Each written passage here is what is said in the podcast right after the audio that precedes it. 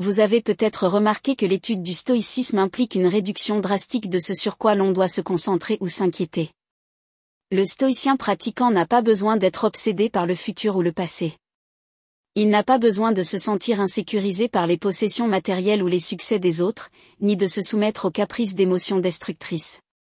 Du moins, pas comme d'autres personnes. Le résultat de cette simplification, l'absence des traits qui définissent une grande partie du reste de la population, c'est le bénéfice. Comme le dit Épictète, le résultat est la paix, le courage et surtout, la liberté. C'est pour cela que nous faisons cela. Nous n'étudions pas la philosophie pour nous distraire, mais pour récolter les récompenses inhérentes à la sagesse. Lorsque Rousseau a dit que l'homme n'est libre mais vit enchaîné, il savait que la plupart de ces chaînes sont auto-imposées. La philosophie est un moyen de briser ces entraves. La sagesse, même une petite dose, c'est la clarté. La clarté, c'est la liberté.